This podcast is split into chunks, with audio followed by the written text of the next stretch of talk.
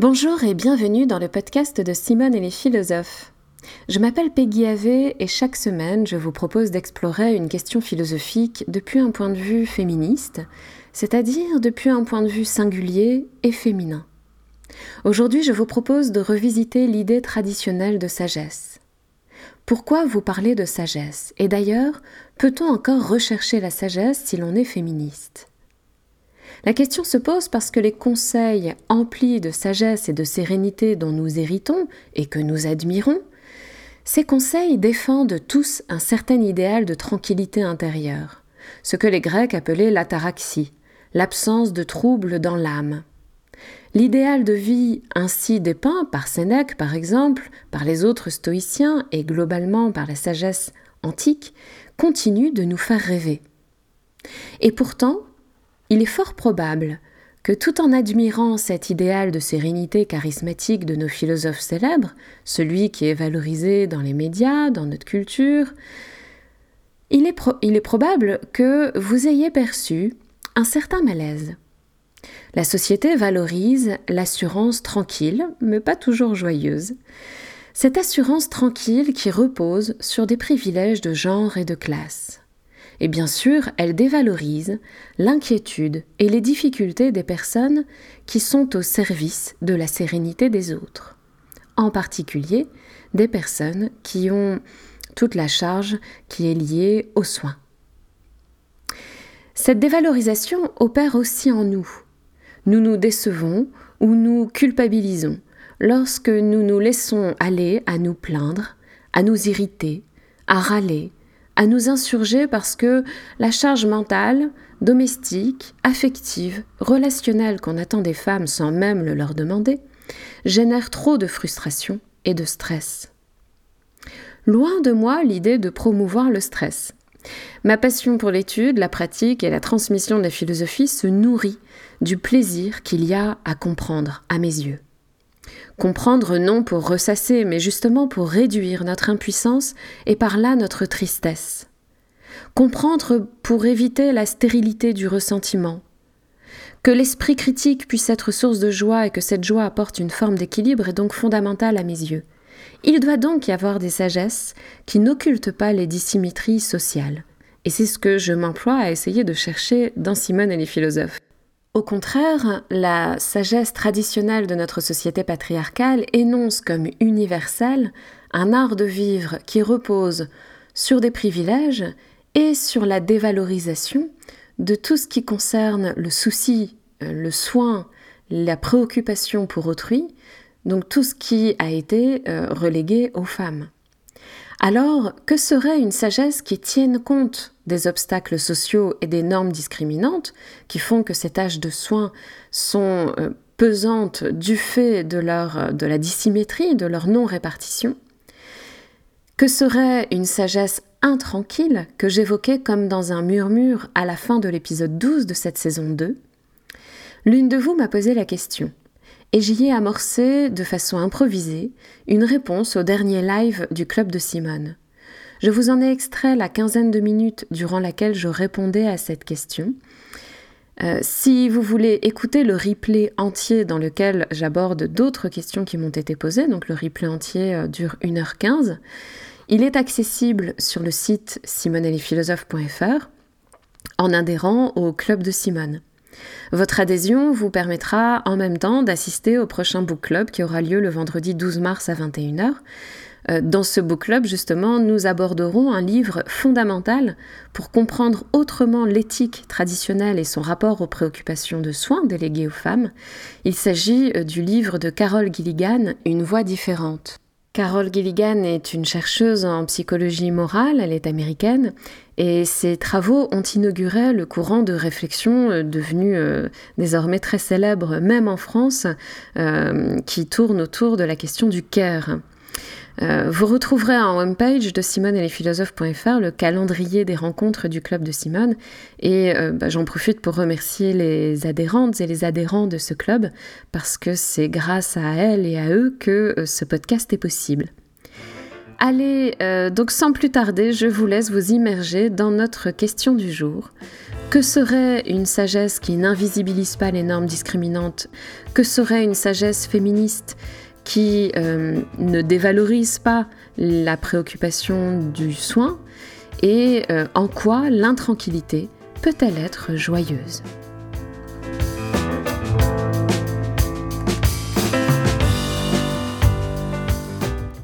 La deuxième question, euh, qui est la question donc suite à l'épisode 12 et à la fin duquel euh, je parlais d'une sagesse intranquille. Alors je ne suis pas allée vérifier comment je dis ça, mais ça me dit vaguement quelque chose. Donc, en tout cas, je, voilà. Alors, il y a toute une vision. Alors, je vais aller, je vais aller vite, mais du coup, je vais être un peu radicale. Alors, vous m'arrêtez si ça ne va pas. Euh, enfin, radical, c'est un terme, je ne sais pas si on peut encore l'utiliser parce que vous allez me trouver très paisible du coup.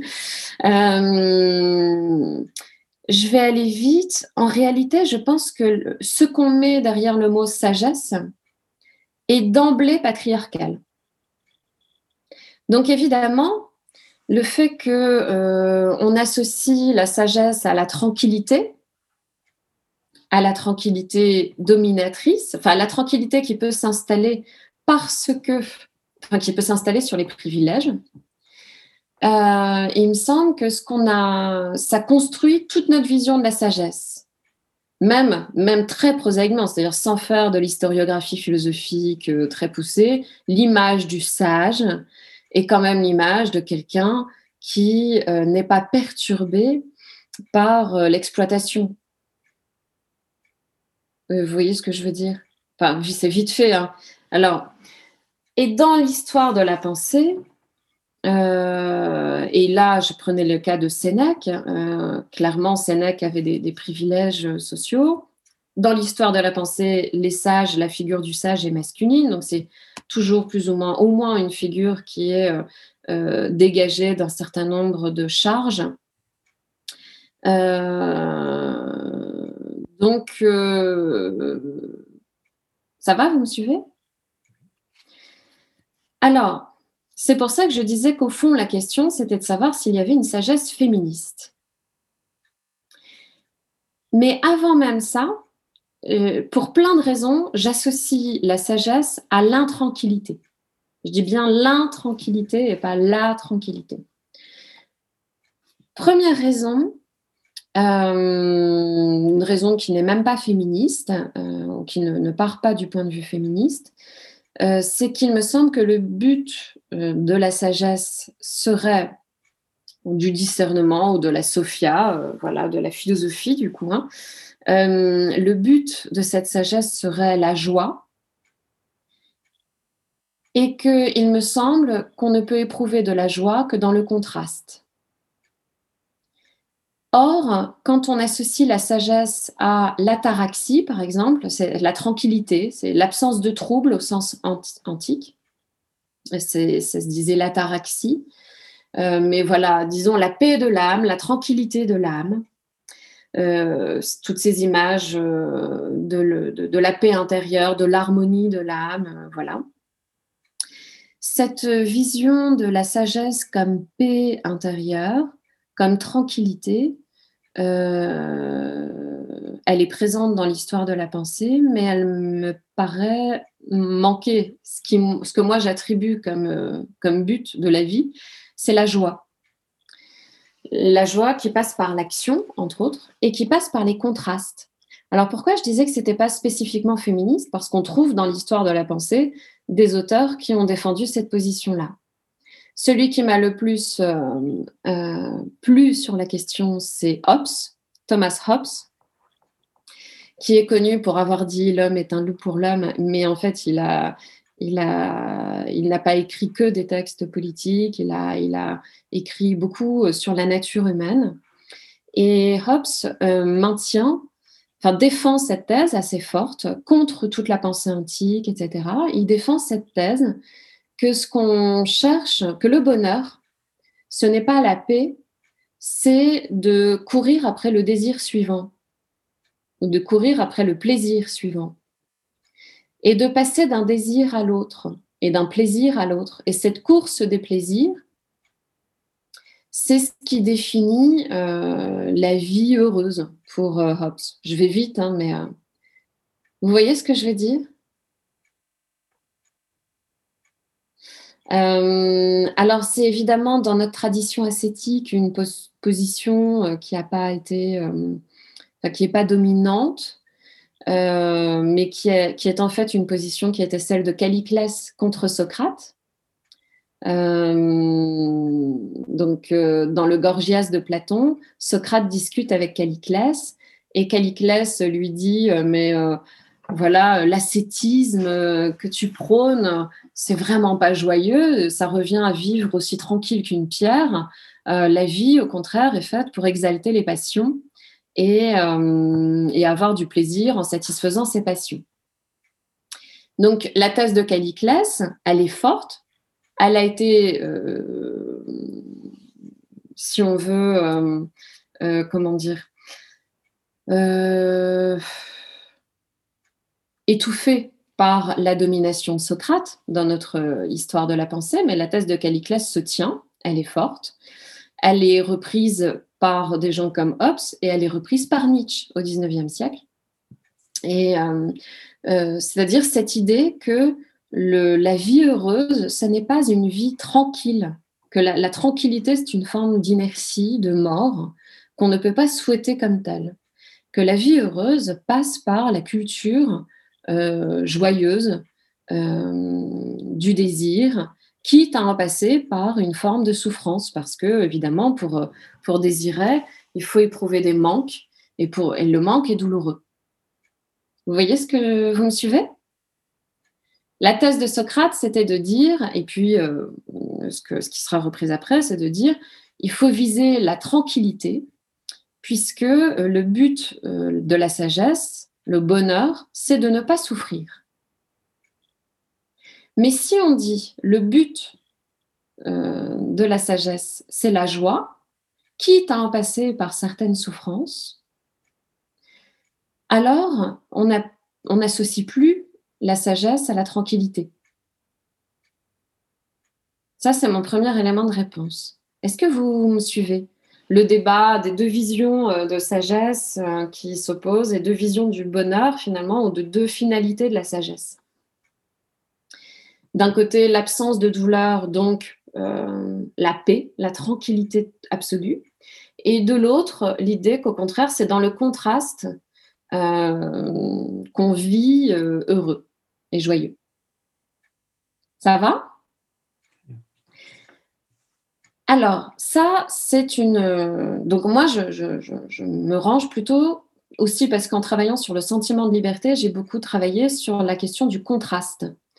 Le fait qu'on se sent libre quand on éprouve un contraste entre une forme d'aliénation, de contrainte, euh, vous voyez, c'est le sentiment de libération qu'on a quand une contrainte se, retire. Euh, quand on, voilà, ça y est, le, travail s'arrête, le week-end arrive, euh, on peut se sentir libéré, ou les vacances arrivent, on peut se sentir libéré. Il y a un plaisir dans ce contraste.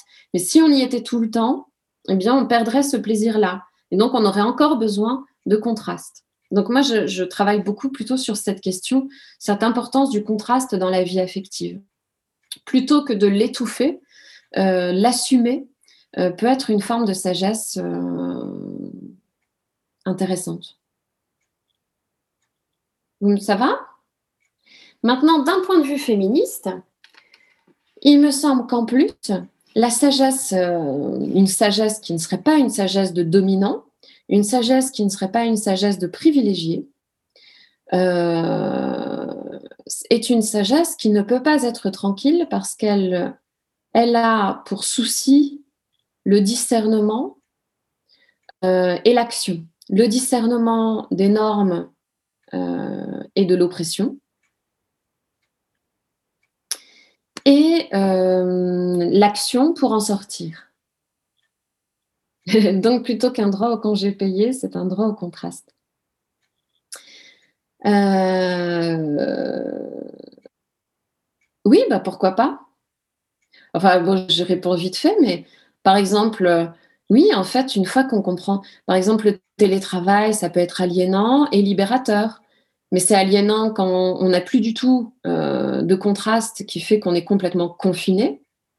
Euh, c'est libérateur quand on peut encore éprouver ce contraste entre une vie publique et un travail à domicile, par exemple, ou des choses comme ça. Donc le contraste, il est clé dès qu'on... Et c'est ça qui fait que souvent on cherche des options uniformes qui ont toujours leur version insatisfaisant, puisque toutes les solutions uniformes retirent le contraste. Alors que si on, met le contraste au milieu, euh, on comprend, euh, enfin on peut peut-être poser les problèmes autrement. Euh, et donc, oui, euh, pour terminer sur euh, cette question-là, j'espère que oui, ça va. Euh, il me semble, et ça, je pense que j'en avais vaguement parlé une fois, mais du coup, c'est bien parce que ça me permet de, reprendre ça. une sagesse féministe ne peut pas être tranquille puisqu'elle comporte son, elle tient sa raison d'être dans l'intranquillité face à l'oppression l'intranquillité euh, face euh, à, la domination.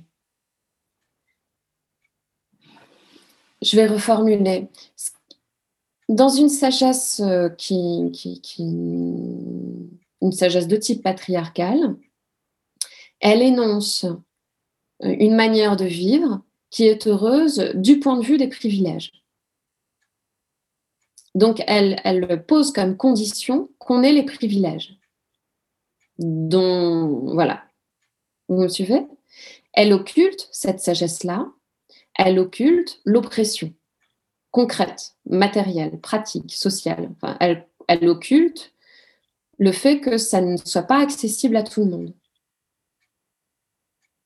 Elle énonce comme un discours universel quelque chose qui, en réalité, suppose des privilèges. Vous me suivez? C'est ce qui pourrait définir une sagesse patriarcale. C'est une sagesse qui annonce comme universelle euh, un, art de vivre euh, qui, qui repose en réalité sur des privilèges. Si on veut une sagesse alternative à cette sagesse patriarcale, et si on veut quand même parler de sagesse et pas simplement d'esprit critique, euh, cette sagesse, elle suppose, à mon avis, deux choses. D'une part, elle n'est pas tranquille parce qu'elle euh, tient compte de l'exploitation, donc des souffrances humaines.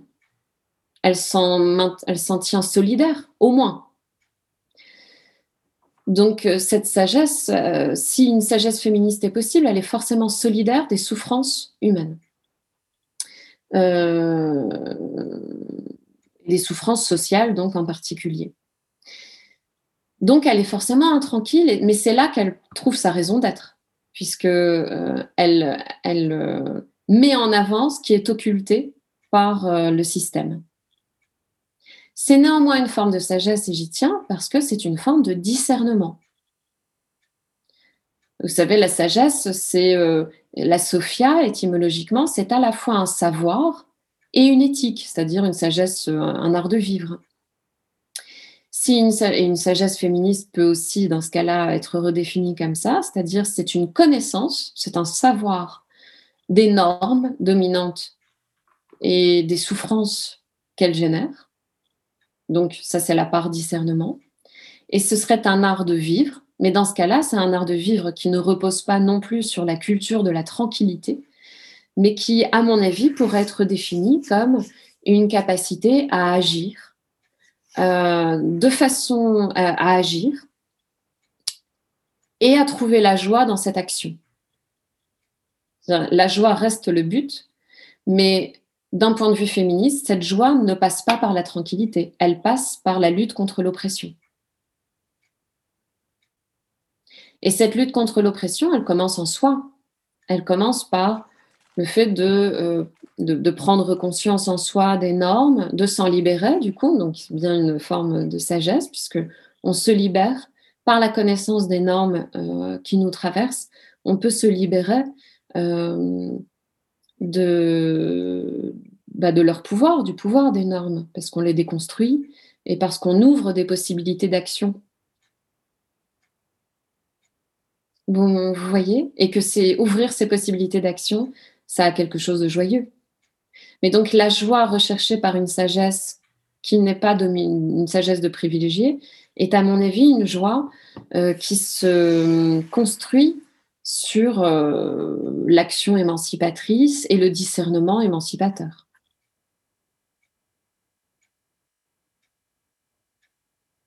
Est-ce que vous voyez ce que je veux dire? Euh, alors ça paraît des grands mots, mais je pense que quand on travaille les penseuses, euh, c'est ce qu'elles font. Euh, et c'est aussi ce que je revendique sur le fait que je ne veux pas que l'esprit critique soit quelque chose de triste. C'est-à-dire c'est en cela que ça peut être une forme de sagesse, parce que le but, c'est bien la joie.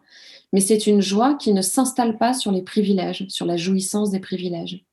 C'est une joie qui, euh, qui s'ancre, s'enracine dans la reconquête d'un pouvoir d'agir qui n'est pas, euh, voilà, au sens de Starhawk, dont j'ai déjà parlé un petit peu, le pouvoir du dedans, euh, de, retrouver des possibilités d'action parce qu'on s'est émancipé des normes dominantes. Cet épisode est terminé, mais il a des points de suspension que je vous invite à remplir de vos propres réflexions. J'espère aussi qu'il vous a donné envie de nous rejoindre au prochain live du Club de Simone. Alors là, vous avez eu une partie du live où il n'y a aucune interaction autre que dans la fenêtre du chat, donc vous n'avez entendu euh, que ma voix. Mais ce qui est euh, sympathique aussi euh, dans ces lives, c'est que vous y rencontrez les autres personnes qui font partie de l'aventure de Simone et les philosophes. Ce live d'ailleurs au mois de mars eh bien, aura lieu le dernier vendredi de ce mois. Si c'est le cas, euh, si vous souhaitez nous rejoindre, eh bien, je vous invite à m'envoyer vos questions. Et enfin, si ce podcast vous plaît, n'hésitez pas à le partager autour de vous et sur les réseaux sociaux. Et à mettre des étoiles dans ses yeux, donc euh, dans les miens. Je remercie comme toujours Geoffroy Montel pour bien la, masterisation euh, très précieuse de ce podcast. C'est ce qui favorise votre écoute. Et euh, je remercie aussi Macha Garibian pour son magnifique Georgian Mood qui enveloppe chaque épisode de cette saison 2. Je vous dis à la semaine prochaine et vous souhaite d'expérimenter d'ici là les réjouissances contrastées d'une sagesse intranquille.